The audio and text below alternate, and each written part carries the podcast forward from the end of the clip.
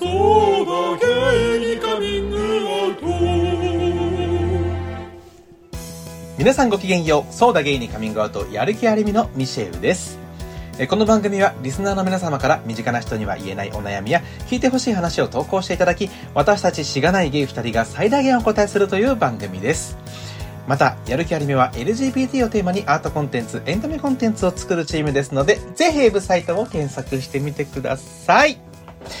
ということで今日は私の一人会となっております。太田さんとね、予定が合わなくて、あの、大体太田さんと予定が合わないとき、あの、太田さんからね、じゃあ僕一人で撮ろうかなとか言ってくれるんですけど、最近太田さんもすごい忙しそうなので、ちょっとね、僕が今回は、あ、じゃあ俺撮るよって感じで言って、一人会をね、久々にやってみようかなと思って収録してます。はい。ちょっとやっぱりね、一人でやってるとなかなかテンションが上がりきらず、で、ちょっと申し訳ないんですけれども、で、あまりにもちょっと何話したらいいかわからなさすぎて、あの、そうな芸人カミングアウトのね、痩せる気フォーエバーっていうアカウントがツイッターであるんですけど、そこで、あの、何話していいかわからないので、ちょっと助けてくださいっていう風に投稿をしてですね、話してほしいことを募集してみたんですけど、何人かの方からね、これが、これをちょっと聞きたいです、みたいなことをいただいてて、本当に皆さんありがとうございます。大好きです。で、ちょっとせっかくいただいてるので、あの、今回ちょっと、あの、いただいたやつ全部ね、あの、拾い上げて話していこうかなっていう、非常に甘えた、あの、とあの、収録になってるんですけど、ちょっとね、一個だけ僕宛てに投稿が来てたので、それも後で読み上げさせていただこうかなと思ってるんですけど、まずはね、じゃあちょっとこの話してほしいこと募集してますに対して言ってくださった数々の質問についてちょっと答えていこうと思います。お名前出しちゃっていいのかな？多分まあ、リプライしてるから出しちゃって、出しちゃいますね。えー、っとですね、じゃあ1個目。え毎日さんという方ですね。えー、マンションの廊下に大量発生するセミの剣と敷地内で素振りしている少年のその後が気になります。あれ？これってかなり前のエピソードでしたっけ？でしたらすいません。ということなんですけれども、これ、いつ頃話したエピソードかな？去年の話したエピソードだと思うんですけど、去年のちょうど今頃ですかね。なんかあまりにもうちの、あの、廊下にセミが大量発生するっていうところで、ちょっとあの、お家に入れないぐらい時間かけてあの格闘したこともあるぐらい僕セミが大嫌いなので、本当にマンションの廊下に大量発生して大変なんですよって話をね、去年のどっかの回でしてると思うんですけど、今年はね、マンションに大量発生するセミについては、僕マンションの管理人に、管理人っていうか管理会社か、に、あの、お願いですかちょっとネット張るなりなんかしてくださいみたいなこと言おうと思ったんですけど、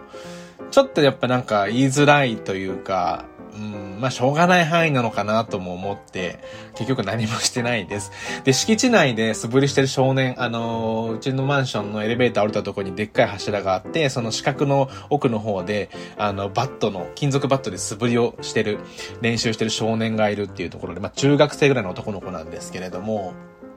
その子に対してね、ちょっと危ないなと思っておば、おばあちゃんとかおじいちゃんとかがさ、あの、気づかずに通って、もし当たったらとかって考えちゃって、本当に危ないなと思ってたんですけど、それに関してはなんかマンションの方で、こう、ポスターを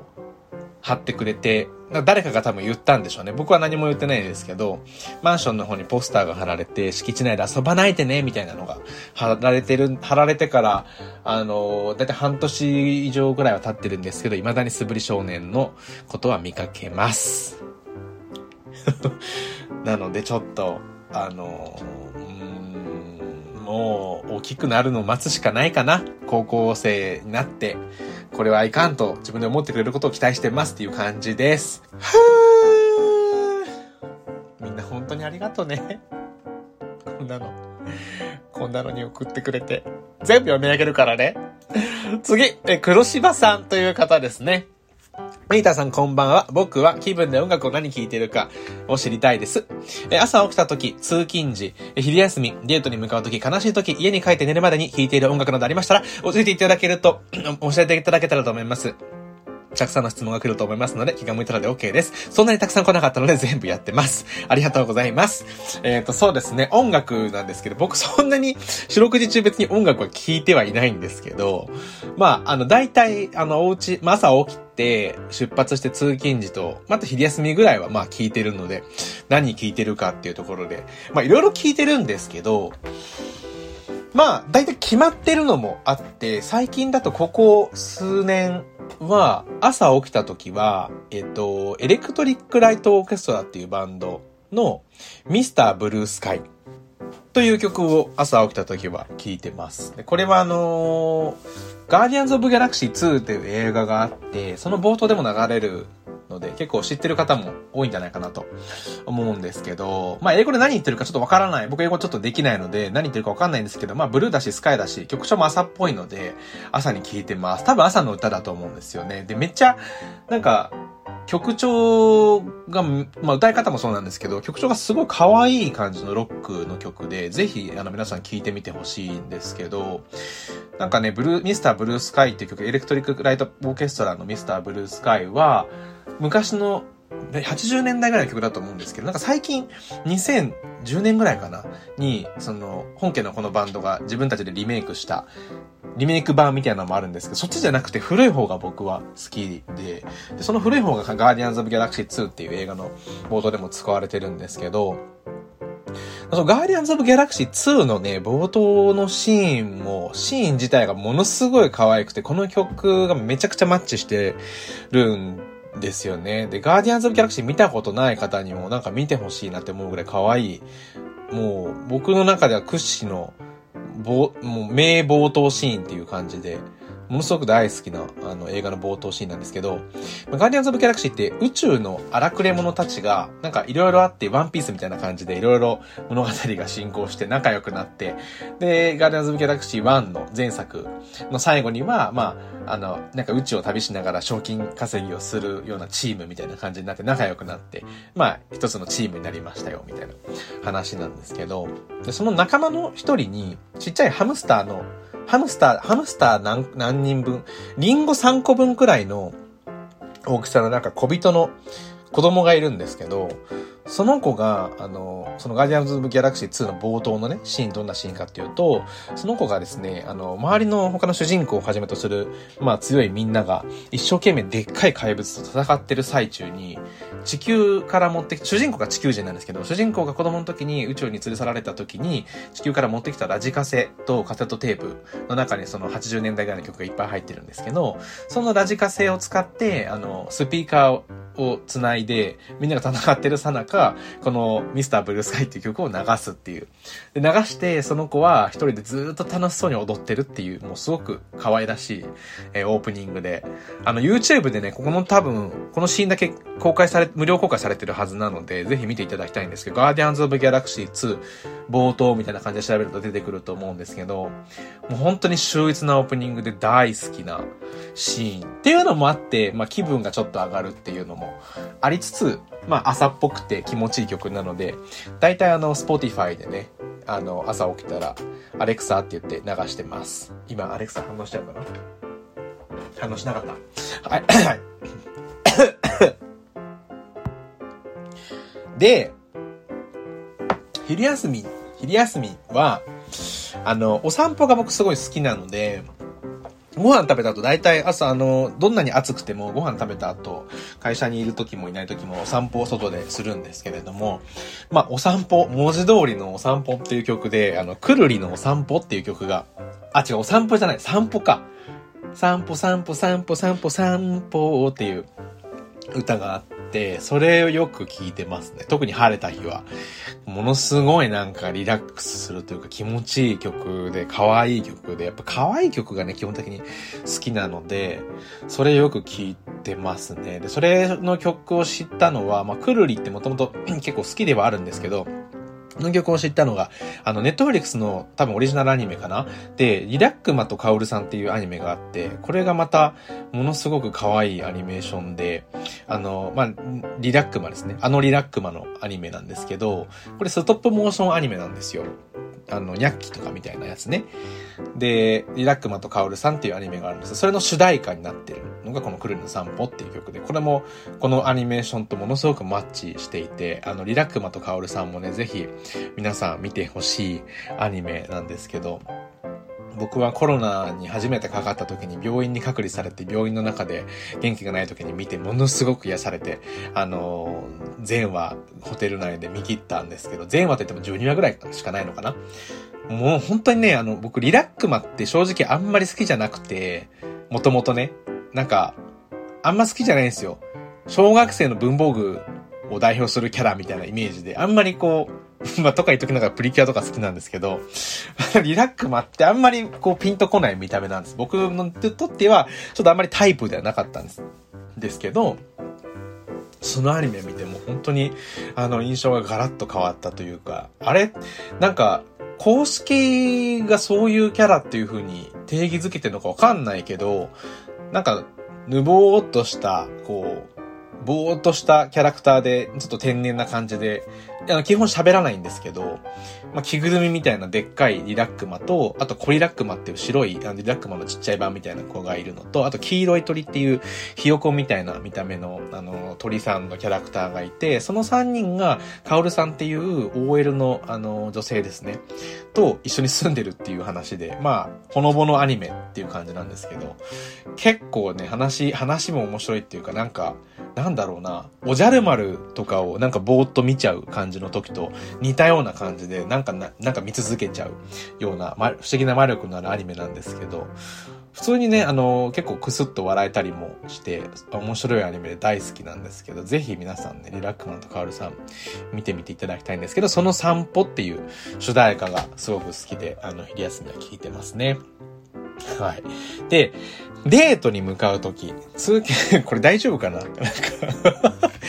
これ本当あの、興味、興味ない人本当申し訳ないっていうか、あの、もう興味ない人はすでに離脱してるかと思うんですけど、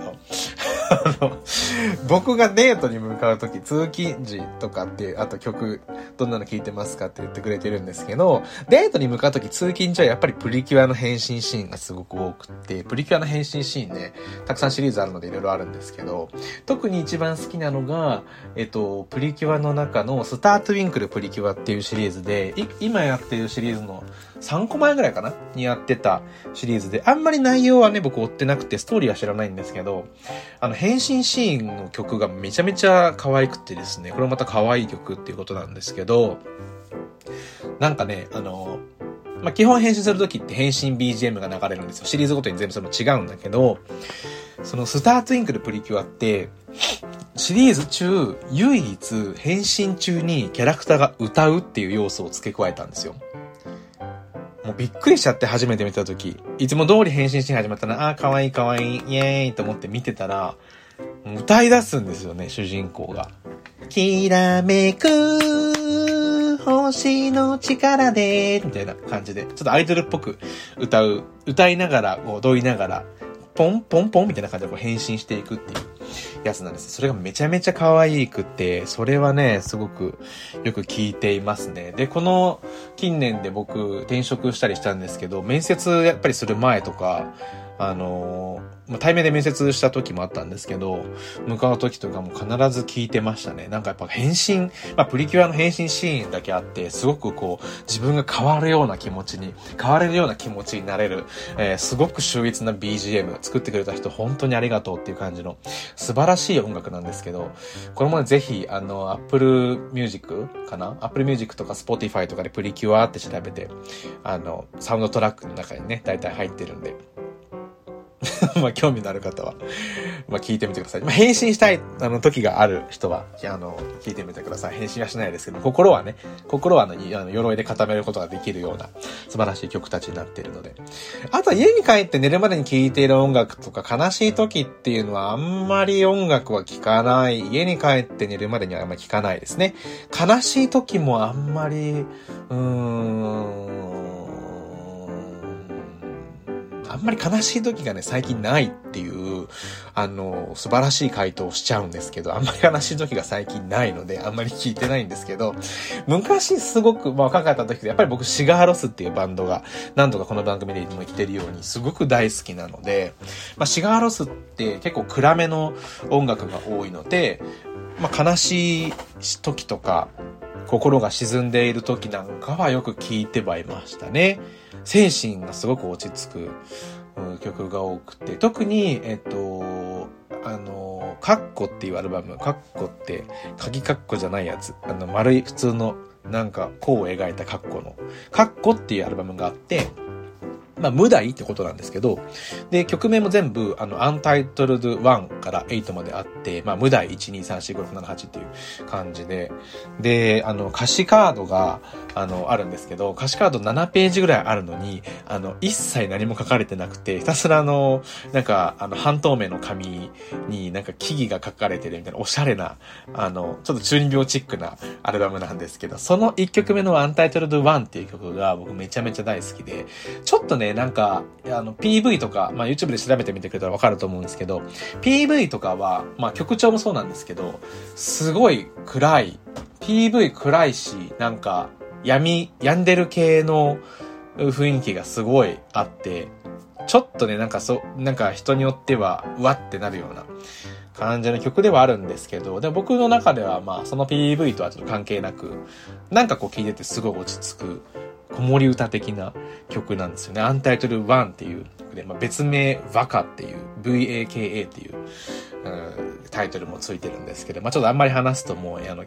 延々と話しちゃうんで、ここまでにしておきますけど、まあ、そういった曲がすごい好きです。ちょっとこれ話しすぎちゃったら、もうこんなので17分も経ってしまって、大変申し訳ないですけれども、まあ、BGM 代わりにね、あの、もし、このポッドキャスト聞いてくれてる方がいらっしゃったら、あの、そのまま BGM 代わりに最後まで聞いていただけると嬉しいなと思ってます。ということで、次の質問を読ませていただきます。まあ、パソコンを開きながらね、Twitter の、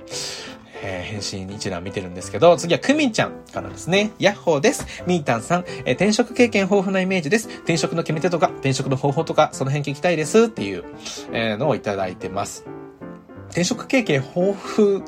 ていうわけでもないんですけど、たまたまね、この近年で たくさん転職をしてしまっているっていうのがあるんですけど、ただ僕、今まで経験した会社の数って5社ぐらいなんですけど、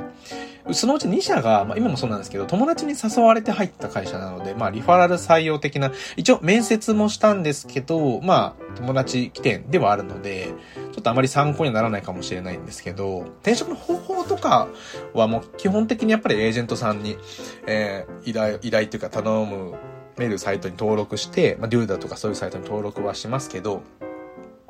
ただ、エージェントさんを使わずに、まあ、前の放送でもちょっと話したと思うんですけど、エージェントさん使わずに、まあ、自分で気になったところにも応募したりとかをしてはいたんですけど、そんなにね、こう、やっぱね、転職何回転職したからといって、転職の、なんか、流儀、流儀っていうか、転職はこうすべきだみたいなのがわかるわけではないなっていうのは一個学びましたね。もう会社によって全然やってることも違うし、うん、雰囲気も違うし、うん、働くって面白いですね。はい。で、次の 方にの質問に行かせ、質問っていうかね、あの、返信ですね。えー、みーたんの推しの話が聞きたいです。私は推しが可愛くて毎日幸せです。あと、気持ち悪い感じを見つけました。心、心、心、気持ち悪い。えー、みーたんが最近これ気持ち悪かったなーって思ったことが、あ、何かありましたら教えてください。ということで、ピースボーンっていう絵文字もつけてくれてとても可愛らしい、えー、返信いただいてありがとうございます。心心心ってこれすごい気も気持ち悪いですね、これ。なんか、心心心ってどういう意味なんだろうどうい、どういう意味かを書いてはくれないっていう。心心心。草冠に心、心心です。ああ。なんて読むんだろう随、しべ。うーん。違うじゃん。これ違う。草冠じゃない。違う違う違う。これじゃない。心が3つ書いてあるだけのやつだよね。心が3つ書いてあるだけの感じ。初めて見たんですけど、皆さん見たことありますか？心3つ。車3つならありますけど、あ、あったあった、心3つの読み方は、うーん、どういう意味なんですかね。心3つの読み方、さ、に、すい、ずい。疑う。訓読みが疑う。えー、なんかやだやだね、なんか心って僕すごいいいいいワードだと思って生きてるんですけど、それが3つ集まって疑うってなんか、なんか気持ち悪い。いろいろな意味で気持ち悪いですね。へえ、心、心、心、初めて見たな。うん、最近気持ち悪、これ気持ち悪かったなって思ったことってでも今、あの、更新されてこれが今一番気持ち悪いと思いました。はい。心三つってね、なんかまあ見見栄えはすごいいいかもしれないけど、うん、結構僕がこの感じを気持ち悪いって思うことに対して意外って思う方もいらっしゃるかと思うんですけど、まあ、僕のあのセルフイメージの考えると。意外とね、こういう心三つとかなんか絆みたいなところって結構僕あの拒否反応を示す系なんで、意外とこういうのは気持ち悪いってちゃんと思います。ちゃんとっていうのもなんかおかしいけど。はい。えー、では次の方ですね。えっ、ー、と、ヒゲの東大森さん。えー、リスナーと電話つないで話し相手になってもらうというのはどうでしょう？うーん。大変だよこんなのと電話つないで話し相手になってもらうなんて。もうほんとね、太田のなおちゃんはすごいですよ。だから、あの人は。こんなのと1時間も喋ってさ、もうわけわかんない相槌ばっかして、もう大変だと思いますよ、電話なんか繋いだら皆さん。嫌いな、嫌われちゃうかも。嫌われたくないのでそんなことしません。電話なんか、以上です。はい。で、次の方ですね。忍者さん。え、みーたん氏がこの夏体験した大きな揚げから小さな揚げまで揚げ話を聞いて元気を摂取したいです。ピザマークありがとう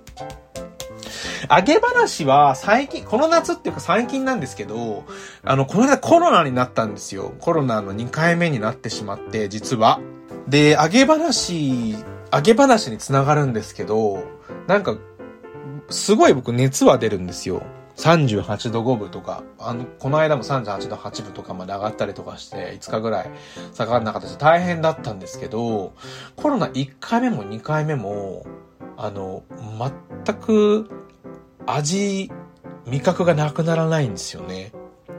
やっぱり食に対する思いがすごく強いっていうところがあって、心心心三つじゃないですけど、すごくあの、食への思いが強いっていうのがあるのか、そこだけは全くならないっていうのが僕の揚げ話です。はい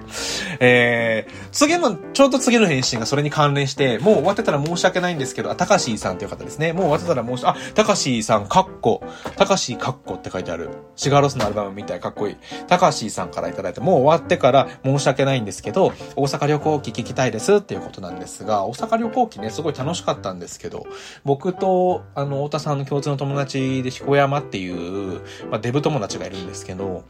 で彦山とすごく、あの、もう仲良し、小良しなので、うちら仲子なんで、新幹線もね、行きは一緒にとって、大阪へ向かったりしたんですけど、旅行機か、うん、新幹線行く時とか、2時間ぐらい、まあ大阪まで2時間ぐらいありましたけど、やっぱりね、デブ友達だけあって、なんかずっと食事についての話してた気がしますね。ずっと食事についての話してたな。なんか新幹線だからやっぱりこう駅弁食べたいなみたいな話になって、あの、鮭とイクラの親子丼と、あとなんか、うん、どれにしようかなみたいな感じでこういろいろお店を回って、えどうしよう悩むえ、これ美味しそうとかって言ってたら、ちょうどあの、カツ丼屋さんカツ丼屋さんじゃない。あの、ヒレカツサンド、カツサンド屋さんの前にいた時にそういうことを言ってたら、あの、店員さんがひょこって出てきて、美味しいですよ。買ってくださいよみたいな感じで言ってきてくれたので、うん、買う買うみたいな感じで買ったんですけど、まあ、いざ、あの、新幹線入って開けて食べてみたら、け、くそ、くそまずい、あの、カツサンドだったんですよね。なんかパサパサで全然美味しくないカツサンドで、もうその瞬間から僕と彦山はちょっと不機嫌になってしまって、やっぱね、食、食で一番左右されるタイプの僕らそういう人間なので、ちょっとなんか不機嫌になってこれやばくないみたいな感じで、なってそっから食の話が始まったんですけど、まあなんか1日に3食ね、基本的には食べる中で、やっぱり1食でもあんまりこう無駄にしたくないよねっていう話になって、そっからあの、仮に80歳まで生きていくとして、僕らはあと何回食事ってものを楽しめるんだろうみたいな話とかをして、まあ結局5万円の正解だったんですけど、まあその、彦山の方は、5万4千回少ないみたいな感じで、そんな少ないなら、この、このヒレカツサンドも罪だ、みたいな感じで 怒ってたんですけど、まあまあ、そこはね、親子丼がすごい美味しかったんで、鮭といくら、そっちでね、気を取り直してもらって、で僕もまあ、その、不機嫌にはなっていたものの、まあ5万4千って聞いたら、まあ、5万4千もあるんだったら、まあ、まあまあ、いっかっていう気分にはなったんですけど、まあそんなね、くだらない話をしてたら、あの、大阪に2時間ぐらいで着いたんですけど、僕ら本当になんかもう疲れちゃって、大阪着いてすぐ、あの、ヨドバシの梅田駅に行ったんですけど、わざわざ大阪行ってヨドバシの、梅田のヨドバシに行ったんですけど、僕がちょっとあの、ゲームで欲しいコントローラーがあって、それがないか見に行っていいっていう、全く大阪にいる意味のないことをし始めて、で、大阪のヨドバシカメラ梅田店に行って、あの、ゲームのコントローラー見たりとか、あと下の、なんか、入り口のピアノがあるんですけど、そこでね、アンジェラ・アキを弾き語りしたりとか、あの、堂々ともう、iPhone で Uflet っていうサイトがあるんですけど、なんかあの、楽譜、楽譜じゃないか、コードか。歌詞とコードが一緒に見えるみたいなサイトがあって、そこでアンジェラ・アッキー探して弾いてみたりとか、して、ブラブラ暇つぶししてたんですけど、本当に疲れて、もう帰りたいねってなってしまったんですよね。たこ焼き食ったら満足しちゃって、道頓堀で。たこ焼き食った後にもう、なんかもう良くない？大阪？みたいな感じになっちゃったんですけど、ただあの、僕とあの、福山の共通のお友達が、なんか、僕、僕か福山どっちかがインスタかなんかにね、大阪にいるみたいな感じのことを、ストーリーにあげたら、なんで呼んでくれへんの？みたいな感じの、もうリプライが来て、で、その子と、あの、合流をしたんですけど、やっぱり、そいつとね、合流したら、あ、よ、本当に来てよかったなっていう気持ちにはなって、そっから僕らの大阪は始まったんですけど、やっぱりね、こう、大阪でしか会えないもの、大阪でしか、まあ、その土地でしか味わえないものって、結局やっぱ人なんですよね。ものじゃないんですよ。結局大阪にしかないお店とかじゃなくって、大阪にしかないオブジェでもなくて、大阪にしかないお土産でもなくて、それって全部東京にいても結局味わえちゃう。ですけど、まあ一番はやっぱ大阪に住んでるラブリーな友達に会えること。これが、やっぱり旅行の醍醐味？その場所にしかいない人に会えるっていうところですよね。だからやっぱ出会いは大切にしたいですよね。はい。ということで、出会いとかじゃないんですけど、あのー友達と会ってからね、エンジンがかかって本当に来てよかった、楽しかった。その後、大田とも合流して最高ハッピーって感じだったんですけど、僕が一番大阪旅行学で印象に残ったのは、なんかドラッグクイーンの方々が、あのー、ショーをするの、なんか、ゲイバーじゃないのかな？ゲイクラブみたいなところがあって、あの、大阪のね、えっ、ー、と、道山っていうところに。で、そこに大谷に連れてってもらって、初めて僕、道山っていうのは初めて、あの、行ったんですけど、二丁目、大阪の二丁目みたいなところですね。初めて行ったんですけど、なんで、で、僕、ドラッグクイーンの方のショーも初めて見たんですよ。あの、生でね。もしたら本当に面白くて、本当に面白かったです、なんか。本当に面白かったな面白かったし、僕自分もちょっとやってみたいなってちょっと思っちゃいましたね。なんか好きな音楽かけていろんなみんな自分で踊ったりとか、ちょっとこうお笑い要素の入ったショーをやったりとかしてて、すごい面白かったんですけど、うん、楽しいっていう気持ちと同じぐらい自分もやってみたいなっていう。なんかそれこそね、プリキュアの変身シーンの音楽とか流して、可愛い格好してやりたいとかって思ったんですけど、一番良かったのは、なんか、まあ一番良かったって全部良かったんだけど、印象に残ったのはやっぱり僕ディズニーが大好きなので、あの、ディズニーのエルサの格好して、あの、レッド・イット・ゴーをやる、やってた方がいるんですけど、なんかすごい、あの、スプレー、スプレー缶から、なんか、お祝い事の紙吹雪みたいなのが出てくるもの。紙吹雪じゃないか、普通のスプレーか。ちっちゃいなんかスプレーを使って、レリーゴーに合わせてこう、シュッ、シュッってやったりして、なんか、雪、雪を表してた方がいらっしゃったんですけど、その方のやつは僕すごく衝撃的なくらい面白かったし、あとは太田のお友達のバギーちゃんっていう方ですね。バギーさんのショーも本当に なんか、なんかね、すごかった。言ってもいいかわかんないですけど、なんか生、生卵をすっごい食べてたんですけど、コレステロールちょっと途中で心配になっちゃったぐらい、あ生卵をね、何個くらい食べてたんだろう。なんか20個くらい食べてた気がするんですけど、あの、踊りながらね、生卵を食べるっていうショーやってたんですけど、すごいあれも面白くて、めちゃめちゃ受けてましたね。あれもすごい。だから、ああいうこと、すごい、あ、こういう感じなんだよなって思いました。ドラッグクイーンの方々のショーって。なんかそういう楽しい要素の人たちもいれば、あの、純粋に踊りがすごいキレが良くて面白い、あの、すごい綺麗な方とかもたくさんいらっしゃったんですけど、やっぱり見た目がね、すごい、漏れ漏れの漏れって感じなんで、本当に見てるだけでも楽しいですよね、ドラッグクイーンの方々って。だからそう見てるだけでも本当に面白かったんですけど、それに加えて、それぞれの個性が光るようなショーが繰り広げられてたので、とっても楽しかったんですけど、なんかもう一回そうドラッグクイーンの方々が集まるショーがあったら絶対次、あの東京とかでも多分やると思うので、行ってみたいなって思ってます。はい、皆さんもね、ぜひ調べて行ってみてください。というところで、えー、次。えー、彦山、彦山から来てるね、電話会って来てるけど、電話会はね、さっき言った通り、なかなかちょっとね、僕の、なんだろうな、こんなのと喋って、喋りたい人いない、喋るの大変だよって思うので、ちょっと申し訳ないからね、できないですよねっていうところで、次の方ですね、リリカさん。えミータンさんのおすすめピッツァが聞きたいです。えー、ピエン、キラキラ。はい、おすすめピッツァ。おすすめピッツァ、こんだけピッツァピッツァ言ってピザハッピーとかってアカウント名にしておきながら、特に僕おすすめピッツァそんなないんですけど、あの、うん、お店で食べるピッツァも僕大好きなんですけど、基本やっぱデリバリーの、もうなんかカロリーモンスターみたいなやつが一番好きなんですよね。なんかアメリカンスタイルの。だからピザーナとかドミノピザとかのやつが一番好きで、うーん、ピザハットもね、当然好きなんですけど、最近なんかピザハットちょっと、とうーん、ちょっと味落ちたなーっていう気がして、うん、ピザハット昔は好きだったんですけどね、ピザハットってツイートすると必ずピザハットの公式からありがとうございますって来たりとかして、すごいなんか企業努力っていうのかなわかんないけど、なんか、すごいなんか、熱心な社員さんがいて、素晴らしいなって印象はすごくいいんですけど、ちょっと、やっぱ、一番大事な味っていうところがね、最近落ちた気がして、まあ僕の舌が変わった可能性もあるんですけど、そっちの可能性は高いか。は。で、最近はピザハットよりも、ピザーラ、ドミノのピザにハマってやっぱドミノピザが一番美味しいのと、あとは好きなピザ屋さんで行くと、えっ、ー、と、ピザスライスっていうお店があるんですけど、東京、ん、チェーン店でど、どこにあるかはよくわかんないんですけど、僕が知ってるのは代官山と表参道と、あと、えっ、ー、と、爆力横山かな？東京の爆力山ってところにある店舗で、それぞれ行ったことがあって、なんかね、すごくアメリカンなスタイルで、こう、アメリカの映画とかドラマとかに出てきそうな雰囲気の、なんか、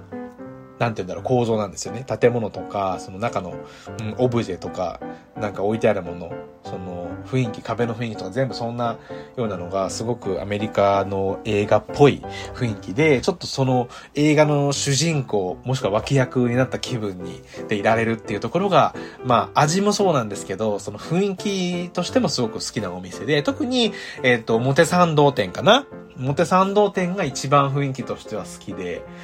なんかこう、ドラマが生まれそうな感じ？と、あと、やっぱ表参道なんでおしゃれな人がすごい多いんですよね。おしゃれな人は本当に若い子、本当にそれこそ、中学生ぐらいのこととかもなんか見たことあるんだけど、中学生ぐらいの子からも、おじさまおばさままで結構幅広い客層なんですけど、みんなやっぱ表参道だけってすごくおしゃれなんですよね。僕は全くおしゃれでもなんでもなくて、本当にただのユニクロのデブ、ユニクロデブなんですけど、もう、そういうのを見るのもね、やっぱりすごく目の保養というか、もう素敵な方々がいっぱいいていいなっていう、それこそなんかね、出会いが、いい出会いでもありそうな予感がするような気分になれて、とってもおすすめのピザ屋さんなので、もしね、東京にいらっしゃる方だったら、ぜひ行ってみてほしいし、東京にいない方だったら東京にいた時にぜひ行ってみてくださいというところで、次の、えー、返信です。これ最後かな最後じゃない。えっ、ー、と、ソニア、インソムニア、くまり様ですね。えー、B2 ダンスグループという K-POP カバーダンスクルーの動画を見てリアクションしてほしいです。ちょっとリアクションしてほしいですってなると、なかなか、あの、動画じゃないので難しいんですけど、えっと、これブラジルの国旗の絵文字いただいていて、これブラジルのね、多分グループなんですよね。で、ゲイの子たちが、韓国女性アイドルのコピーをしてるんですが、オリジナリティがあって本当に可愛いんです。ピエーっていう絵文字入れていただいてるんですけれども、で、これあのおそらくね、この、今回の返信じゃなくって、フォームの方にも投稿いただいてたかと思うんですよね。前にもね、そのブラジルのそういうグループがあって見てみてくださいっていう投稿があって、えっと、見てみたんですけど、実際に。これすっごい確かにめっちゃ可愛いなと思って、すごい可愛いですね。ブラジルの、えー、B2 ダンスグループ。これはね、僕あんまり K-POP 正直そんなに詳しくもないし、そこまでまああんまり好きではない、あの、ちょっとハマれないコンテンツではあるんですけど、やっぱね、周りに好きな子もいっぱいいて、あの、よく耳にするので、耳馴染みはすごくあるなっていうのはあって、で、この B2 ダンスグループさんのダンス、本当にあの、上手ですよね。すごい上手でとっても可愛いのと、あとなんかブラジルってこんななんか道のど真ん中で、あのー、8人ぐらいでバッキバキに踊ってても特に問題ないんだなって意外と治安いいんだなっていうところも一つの感動。まあ、サンパウロとかなのかな？治安いい方のところなのかわかんないですけど、ちょっとこれはね、すごくいいですね。なんか、今聞こえますかね？これ流していいかわかんないけど。この曲ね。この曲でもすごいかっこいいですよね。うん。この曲すごいいいですけど。なんかね、みんな本当に全然違うキャラクター性っていう感じで、個性もバラバラなんですけど、そこがなんかやっぱり、まあ、もちろん本家の K-POP アイドルグループも個性はバラバラだとは思うんですけど、やっぱりちょっとこう、しっかりクオリティを保つためなのか、ある程度こう、まあ、服装とかもね、統一してると思うんですけど、なんかね、このモノマネグループはそういう、なんか統一性があんまりないなっていうのが 逆にちょっと面白いみたいな感じで、すごい、あの、見てて楽しい気分になるなと思って紹介してくれて本当にありがとうございます。しかもブラジルって僕の一応故郷、仮にも故郷、まあ5歳までしかいなかったので、もう、もはやあの、日本の方が故郷って感じなんですけど、すごいね、やっぱ流行ってるんだなすごいな K-POP って思うのと同時に、この TWICE の曲も、本当にこの曲、まあ、これ実は、あの、これの収録始める前にもう全編見てみたんですけど、すごい曲もめっちゃかっこいいし、可愛いし、素晴らしい曲。これなんて読むんだ？これなんていう曲なんだろう？ The Feels かなそう、ダンスカバー。はい、すごく可愛かったです。皆さんもぜひ見てみてください。B2 ダンスグループっていう、うん、グループさんですね。で、これ、あの、K-POP のダンスをするのって結構僕の周りでもそれやってる人いて、なんかね、インスタとかでもよく見るんですけど、何人かでこう、ダンススタジオみたいなところ入って、あの、モノマネっていうか、コピー、ダンスコピーをして、それを披露するみたいなの、やってらっしゃる方いるんですけど、僕ちょっとこれ見て気づいたのが、なんかアイドルグループの本家を見るよりも、アイドルをなんか真似して楽しんでる人たちを見る方が好きかもしれないってことに気づかされました。なんかこれもそうなんですけど、今紹介いただいた B2 ダンスグループさんもそうなんですけど、その、なんかインスタとかで繋がってる人たちが楽しんでやってるのとかも結構見て本当に、可愛いとか思って、えー、見てたりするので、なんかそういうやつの方が好きなのかもな。ちょっとなんか K-POP アイドルグループのコピーのやつとかいろいろ調べて見てみようかなって思いましたね。と同時に K-POP もね、やっぱりすごく、あの、ずっと流行ってるので、もうちょっとやっぱ詳しくはならないとなと思いますね。うん。そうね。はい。という感じなんですけど、あとは、えっと、あの、DM でも来ていただいてたのがあるので、それもなんか、なんかもう本当にこんな話で40分も経ってしまって申し訳ないんですけど、ちょっと野菜ジュース飲ませてください。じゃあ、いただいた DM の前に、ちょっと読み上げようかな。あの、あれを、いただいたやつ。はい。投稿ですね。僕宛ての投稿が来てたんですよ。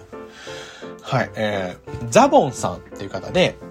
えー、今やってるプリキュアにザ・お姉って感じの体ごついお姉喋りの男キャラが出てくるんですが、プリキュア好きのミシェルさんどう感じてるか聞いてみたいです。ということで、いただいた投稿があったので、これあの、ずっと前からね、僕宛てに来てるなって思って気づいてたんですけど、なんか僕宛てなんでちょっとほ、ほ、ほったらかしにしてたんですけど、やっと、ここで、あの、言える、言うことができました。ありがとうございます、ザボンさん。すごくこれ、あの、来た時嬉しかったです。プリキュアのザ・オネエって感じのキャラクター、まさに今出てて、あの、デリシャスパーティープリキュアっていう、シリーズ、今新しいのやってるんですけども、食べ物をね、あの、あの、コンセプトにしたプリキュアになっていて、で、このザ・オネエっていう感じのキャラクターなんですけど、これがマリちゃんって呼ばれてる、まあ、マリちゃんってあだ名の、あの、ローズマリーさんっていう男性の方年齢は公式によると30代半ばぐらいをイメージしてるっていうことだそうなんですが、このマリちゃんっていうキャラクターがいて、で、これはザボンさんが書いてくれてる通りね、性別は男性なんですけど、まあ、いわゆる言動がステレオタイプド直球のまあ、いわゆるオカマちゃんみたいな感じなんですよね。まあ、大体皆さんイメージつくと思うんですけど、ステレオタイプのキャラクターで、どういう人かっていうと、あの、クッキングダムっていう、なんか、クッキングダムっていう裏世界、地球の裏世界みたいなところから、別世界からやってきた人で、あの、地球のどこかにある美味しいなタウンっていう めっちゃ可愛い名前の街にやってきた方で、で、なんか、あの、レシピアイテムみたいなのを探してる方なんですよ。レシピアイテムの創作をするこう、舞台の隊長さんで、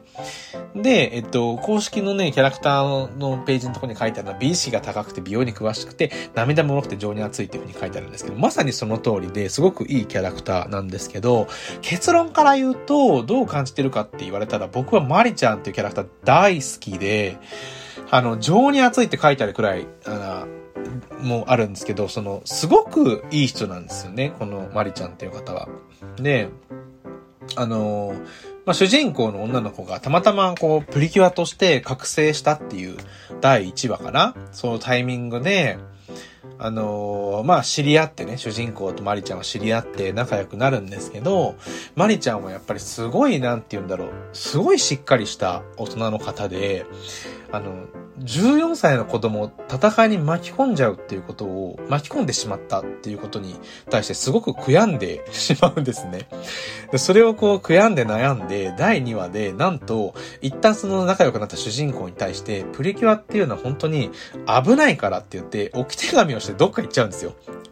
どっか去っちゃう。で、そのプリキュアに変身するためのアイテムも確か持ち去ってどっか行っちゃうんですよね。はい。で、それぐらいなんか、なんて言うんだろうな、責任感があるというか、大人としてやっぱすごいしっかりしてないですか？なんか、人格者なんですよね。で、まあ、なんだかんだってプリキュアに主人公はなって、仲間も増えていくんですけど、その後も、この敵が出てきた時に、あの、マリちゃんっていうのは必ずプリキュアたちのそばにずっといて、もう、いつ戦いになってもいい、いいようにぐらいの、あの、勢いでずっと一緒にいて、実際戦いになった時に、デリシャスフィールドとか行って、なんか、AT フィールドみたいなのを貼るんですよ。で、えっと、地球でそのまま戦っちゃうと街の人たちも危ないから、その、なんか、特別なフィールド？地球でも、どっかの世界でもない、あの、戦い専用のフィールドを、なんか生み出す力があって、で、マリちゃんはそれを毎回作ってくれて、しかも自分も中に入って一緒に戦いに参加してくれるんですよ。で、それ最初だけとかじゃなくて、今でもずっと戦いに参加して、司令塔みたいな役割になってるんですね。だから本当にプリキュアたちが、あの、大変にならないようにすごく頑張ってるし、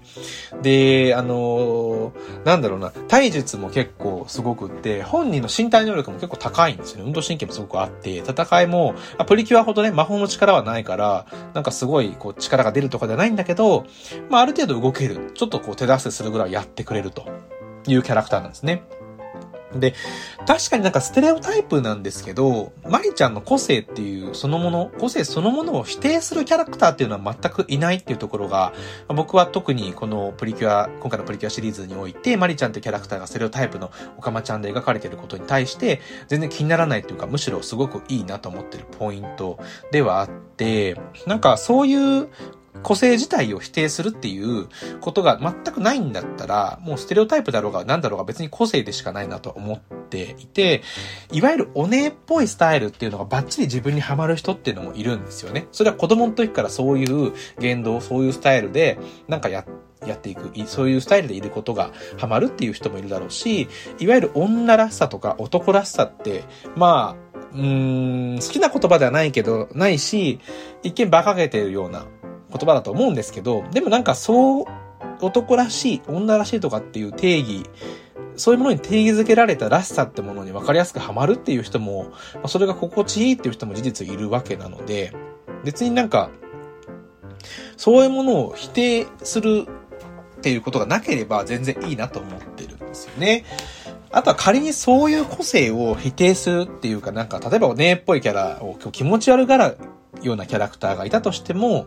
その否定をする行為、そのものをまた否定してくれる別のキャラがいたら、それでいいかなっていう気もしていて、まああんまこういう、そういうの見たことないですけどね。まあだからそういう、とにかく否定するとか、その、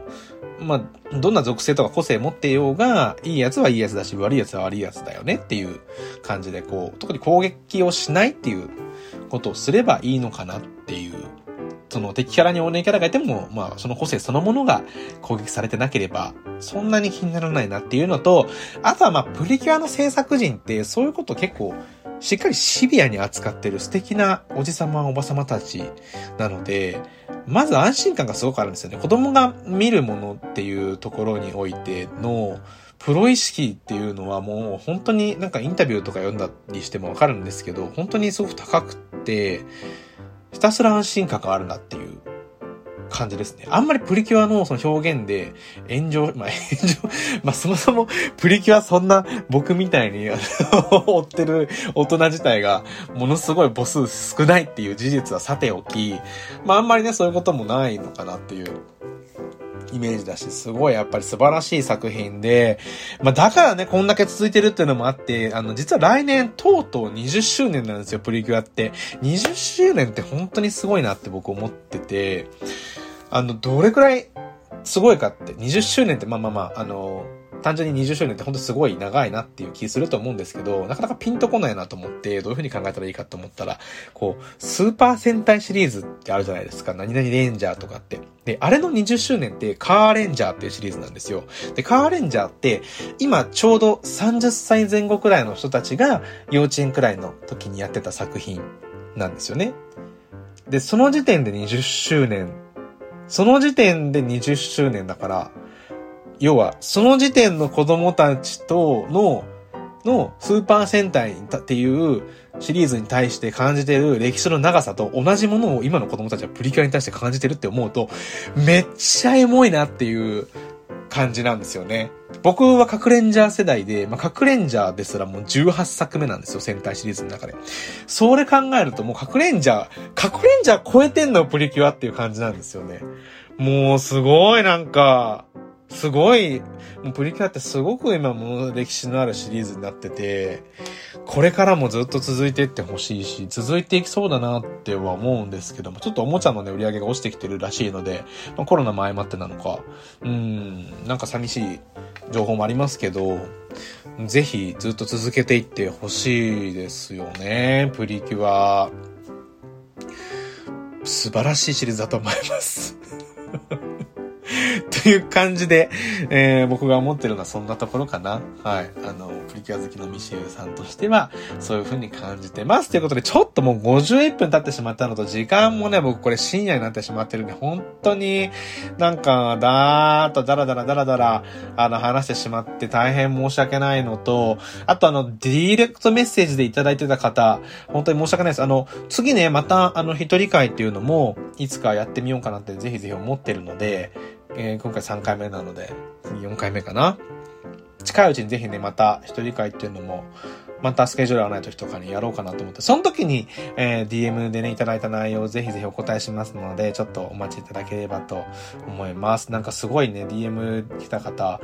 あの、何個も質問いただいて、で、すごくね、文字いっぱい使って、可愛い文字ばっかり使って、本当に可愛い方だなって思いました。ありがとうございます。これは、あの、また読ませていただきたいと思っています。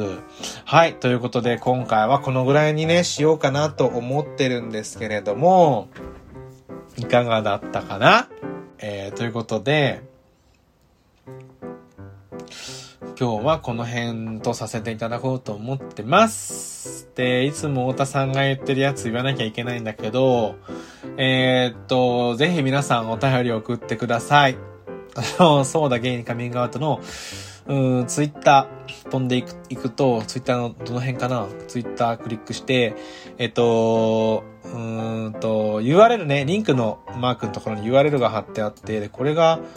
あれこれなんだ？あ、これお便りフォームになってますね。ゲイにカミングアウト、そうだゲイにカミングアウト、お便り投稿フォームからも投稿いただけますし、えー、なんかめんどくさいよっていう人はダイレクトメッセージで投稿いただいても全然大丈夫ですし、まあ、そういった方法でもね、伝わればあの問題ないので、投稿ぜひぜひいただければと思ってます。で、えー、長文短文関係なくね、どんどんあの、気になったこと、相談してみたいことあれば、何でも送ってください。こういう話聞いてくださいっても何でも大丈夫です。で、えっ、ー、と、ぜひね、あのー、話してほしいことっていうのも、ぜひぜひ、えー、いただけるととっても嬉しいななんて、ちょっと待ってね。ゲップしちゃった。と思ってます。そんなところですかね。じゃあ、ちょっと、あの、意外とね、長く、み、これ、本当に皆さんのおかげでしかないわ。やばい。ありがとうございます。あのー、とってもね、僕は喋れて楽しかったですし、うん、なんか朝にやるの方がいいかもね、こういうのって。朝にいっぱい喋ると、その日一日なんかよく喋れるようになるらしいです。朗読とかすると。なんか思ったんだけど、これ朝にやった方がいいのかもななんか朝、お父さんもすごい早いらしいですけど、毎日。そうだけにカミングアウト